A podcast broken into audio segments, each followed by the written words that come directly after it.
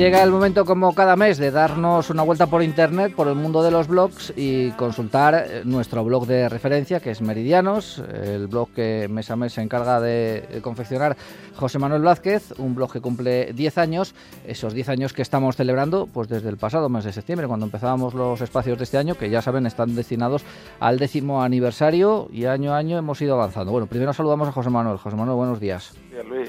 Eh, ¿Dónde nos situamos este año? Pues ah, en el sexto año de Meridianos, en el 2013. 2013, un año eh, impar, eh, par y falta, como decía en, en, la ruleta. en 2013 has elegido las cuatro historias que más repercusión tuvieron que bueno, como siempre hay un poquito de todo. La verdad es que esto como en Botico que decían antes, un, poquito para todos. Además de contenido y de partes del mundo, porque vamos a estar en primer lugar en, en Japón y una curiosa costumbre que tienen los japoneses. Sí, de las entradas que ese año llamaron la atención, por, lo que sea, por fotos o por historias, pues está esta, la del kintsugi, el arte japonés de arreglar lo roto con oro. Una curiosa técnica japonesa del siglo XV, finales del siglo XV, que forma parte de una filosofía que plantea que las roturas y reparaciones forman parte de la historia de un objeto y deben mostrarse, eh, mostrarse en lugar de ocultarse. Así, por ejemplo, un cazo, un, cuenco de té, un tazón, si se rompe, eh, según esta filosofía técnica japonesa, hay que arreglarlo. La curiosidad es que la arreglan eh, con oro, con, con, resina del árbol de la laca y polvo de oro, de tal forma que el tazón o objeto reparado queda casi como una, una, una obra de arte. Vale incluso más eh, los objetos estos arreglados con esta técnica, la técnica kintsugi, en japonés significa carpintería de oro, vale más que, que, un objeto no roto. ¿Este se le puede aplicar aquello del dicho de vale más el collar que el galgo? Sí. En este caso para, pasa eso. Sí, porque un pequeño tazón de cerámica sin importancia, al añadirle oro este, esta técnica de reparación, pues vale mucho más. Incluso hay objetos eh, de la época que que se han roto para aplicarles la técnica, o sea, para darle más valor. Es curioso, ¿no? Que un objeto intacto pues, se le rompa para, para aplicarle esta técnica.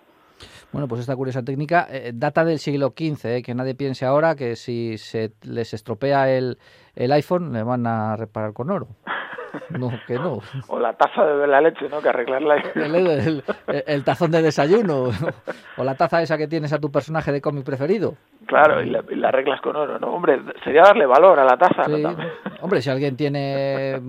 Primero encuentra a alguien que se lo haga y luego tiene pasta para hacerlo, pues, eh, caprichos... La técnica se sigue utilizando en la actualidad y es más que un objeto decorativo, y, pero que es muy curioso, ¿no? Que que le añadan oro a un objeto de cerámica, ¿no? Bueno, pues eh, pueden ver en, en, la entrada de, de, este, era de, no recuerdo de qué fecha, de, de 2013, de eh, agosto, de agosto, unas cuantas fotografías precisamente y se ven eso, pues tazones mm, de lo más modestos, aparentemente de lo más modestos, agrietados y eso que rellena esas grietas es oro. Es esa pasta con, con oro. Bueno. La historia del kintsugi surgió a partir de, un shogun, un emperador, un gobernante militar que envió reparar una taza a China y se lo devolvieron con, unas feas grapas de metal. No le gustó y entonces buscó un, artesano japonés que le diera una mejor solución y desarrolló esta nueva técnica.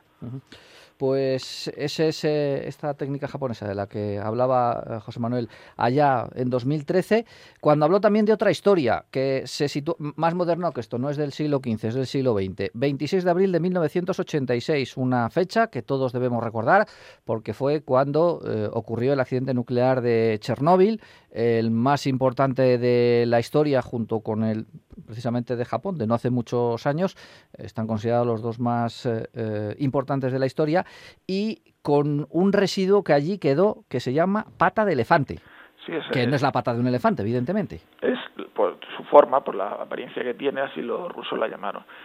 Se descubrió ocho meses después de la explosión del, cuarto reactor, una expedición, la expedición compleja formada por científicos rusos que bajó a las profundidades del sarcófago y en los sótanos del reactor número 4 encontraron esta masa, una masa mm, de dos metros de espesor varias toneladas de peso, con material radiactivo compuesta por combustible nuclear y, y, que es considerada la más tóxica del mundo, que su, su sola presencia, apenas cinco minutos delante de esta masa de forma extraña, que parece un poco a mí es que no me parece mucho, pero bueno, los rusos le llaman así pata de elefante. ¿Será, ¿Será por todos los elefantes que hay en Rusia? Sí, también. imagino, como los tienen por allí andando por la por la tundra, mira, pues parece un elefante, bueno, pues lo... También la llaman medusa, no sé, es una como un montón es una masa informe. Eh, mezcla rara de combustible, materiales de desecho, eh, muy reactiva, que solo, ya te digo, estar cinco minutos delante de esto te provoca la muerte, o sea... Eh, ha habido, han hecho fotos, claro, con roboces a cierta distancia. Hay personas que sí han estado delante de esta masa. Sí, porque aquí hay fotografías y se ve a gente cerca. Sí, hay, hay uno que lo cuenta, que estuvo, que es, dicen que es la persona que más radioactividad ha, recibido, un, inspector nuclear, Artur Koneyet, que se hizo un selfie, un famoso selfie radiactivo. Antes de que hubiera selfies. Antes de que hubiera selfies y él dice que la chaca que la reacción soviética es la mejor del mundo y por eso no por eso sobrevivió. Pero las personas que aparecen en las fotografías todas han muerto después de, de, estar ante la presencia de esta barra fundida de que brillaba en la oscuridad. O sea una cosa se considera de hecho la sustancia más tóxica del planeta bueno, y aquí que pones un texto. A los dos minutos de exposición a la pata de elefante comenzaría a sangrar. A los cuatro minutos sufriría vómitos, diarrea y fiebre. Pasar 300 segundos junto a la masa significaría morir dos días después. y no precisamente de manera agradable. A los cinco minutos de estar delante haciendo fotos como parece la gente, morirían. Que llevas los trajes especiales que llevan, nada, no, no hay nada que te evite la, la muerte por radiactividad de, esta sustancia. Bueno, pues ahí se ven fotos de, una imagen, por cierto, algo que sigue existiendo, porque está allí, debajo del sarcófago que han puesto, pero eh, esta pata está ahí y seguirá por los siglos de los siglos. Sí, dicen que ha perdido posiblemente eficacia, digamos, eh, pero sigue siendo considerado por estudios científicos la sustancia más radiactiva y más tóxica de, que, existe. No, habrá mucha gente que vaya a comprobar lo que entra a comprobar.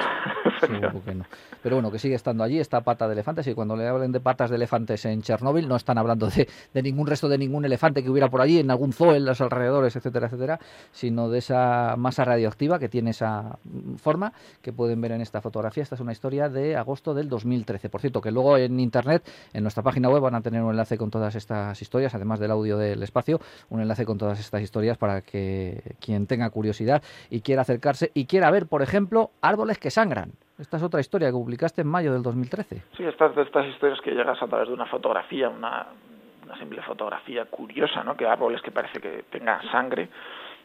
Investigando un poco encontré varios tipos de, estos árboles que su savia eh, brota cuando cortas con un machete o un hacha y parece sangre. O sea, eh, hay por ejemplo una especie botánica nativa del desierto de Australia, el Corimbia terminalis, y que los aborígenes conocen como la madera de sangre del desierto, y es que parece sangre total. La savia, además, eh, roja, muy roja, al solidificarse eh, es conocida como el ámbar rojo. Hay otra especie africana también de árbol sangrante que se utiliza para fabricar canoas, instrumentos musicales y todo tipo de muebles. También hay una americana, no he encontrado el nombre, pero también hay un tipo de árbol sangrante de savia muy roja, parecía por su eh, colorido y la espesura a la, a la sangre, igual, también es, curioso, ¿no? Ver también las fotografías de, estos árboles que sangran.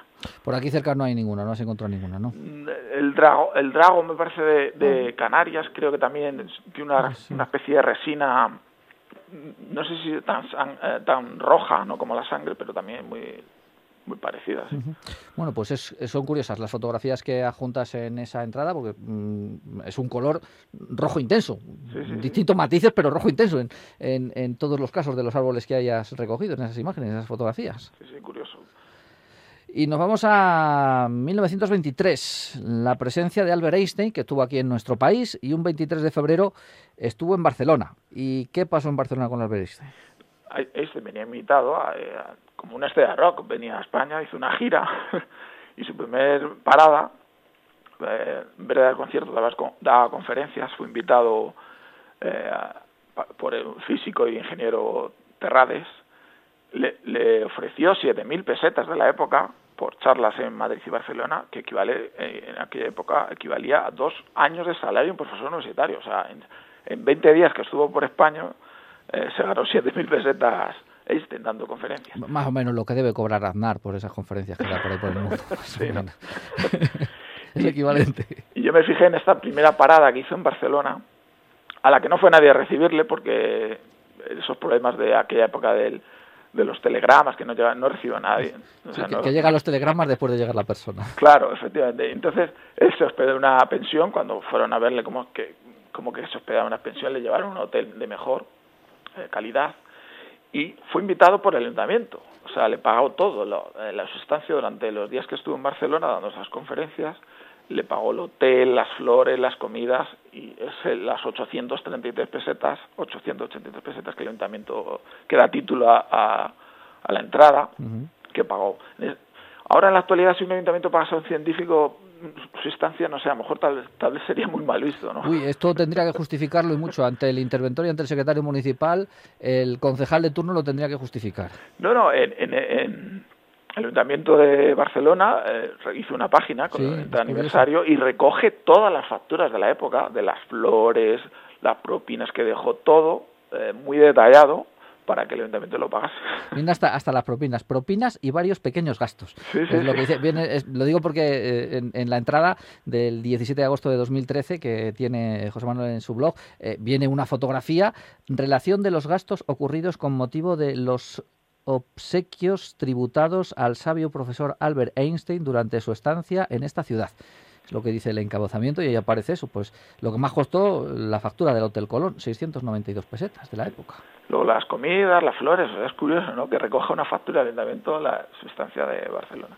Por ejemplo, y luego tuvo una, también me hago eco de una, una cena que hicieron en homenaje muy curiosa, una enigmática cena, eh, escrita, el menú venía escrito en letras góticas, en latín relativista, y el menú curioso, por ejemplo, eh, formado por ocho sólidos, incluía eh, referencias a científicos y filósofos. Así, por ejemplo, eh, Ava, había Ava Sala Lorenz transformadas a la catalana, Faichan plateado Minkowski en cuatro dimensiones, el lado continuo euclidio, todo muy, ¿no? muy científico, muy, muy surrealista también. Entre los líquidos, por ejemplo, había jerez inercial, champán codornido relativista que refleja la luz. Sería un buen homenaje, vamos. Un, total, un, un, homenaje muy muy a, a este, claro, que estaba de visita. Lo, eh, luego de ahí pasó, durante los días que dicen que en, las conferencias que daba, por ejemplo, casi nadie le entendía. Daba las charlas en alemán, luego se las traducían a, al español y casi nadie le entendía, incluso los científicos de la época no, no le entendían, pero era muy aplaudido, la, las, las crónicas de, decían eh, pues eso es el éxito que tenía, ¿no? Luego fue despedido y fue a, Barce a Zaragoza, donde también dio conferencias, y en Madrid. Y luego eh, de Madrid hizo una visita curiosa a Toledo también, donde estuvo este.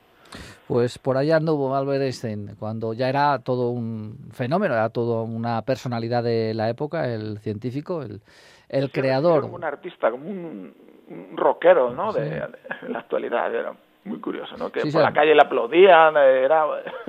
Como dices tú, está muy documentado, aunque, como decías también, eh, seguramente mucha gente, porque nos pasa hoy día, no, no llegamos a captar, no llegamos a entender la, la trascendencia y la importancia que tuvo Einstein, pero bueno, la física moderna se basa en gran parte en él y, y, muchas cosas de las que suceden hoy día, como por ejemplo que nosotros hablemos por teléfono, hay teléfonos móviles o, o ordenadores como el que tengo yo de la pantalla, tiene mucho que ver con, con los estudios que hizo Albert Einstein, con fue, las teorías fue un de año justo después de que le dieran el premio Nobel, en esta visita se le ofreció una cátedra en España, también que re, relanzara la, la ciencia en, eh, en, España. Él no quiso, rechazó ese proyecto, pero muy curioso que, que, que en esos años, en la, antes de la guerra, de la guerra civil, eh, fuera recibido, ¿no? Como un, ya te digo, como un artista de rock total.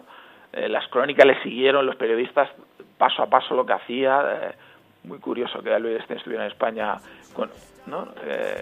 Eh, y que tuvieras anécdotas también. Por ejemplo, en Barcelona también fue curioso que le, le llevaran a ver sardanas, eh, eh, lo típico, ¿no? Eh, a tomar un café en las Ramblas.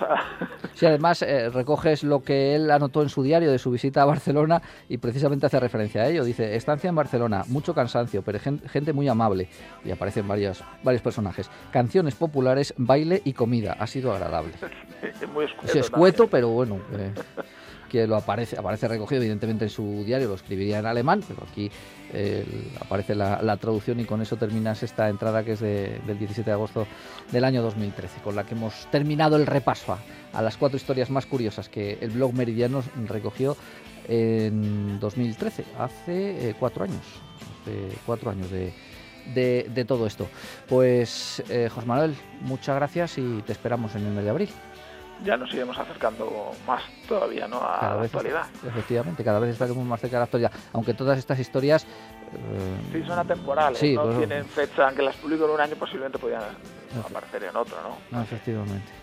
Pues José Manuel, muchas gracias hasta, hasta el próximo mes. A ti, hasta luego.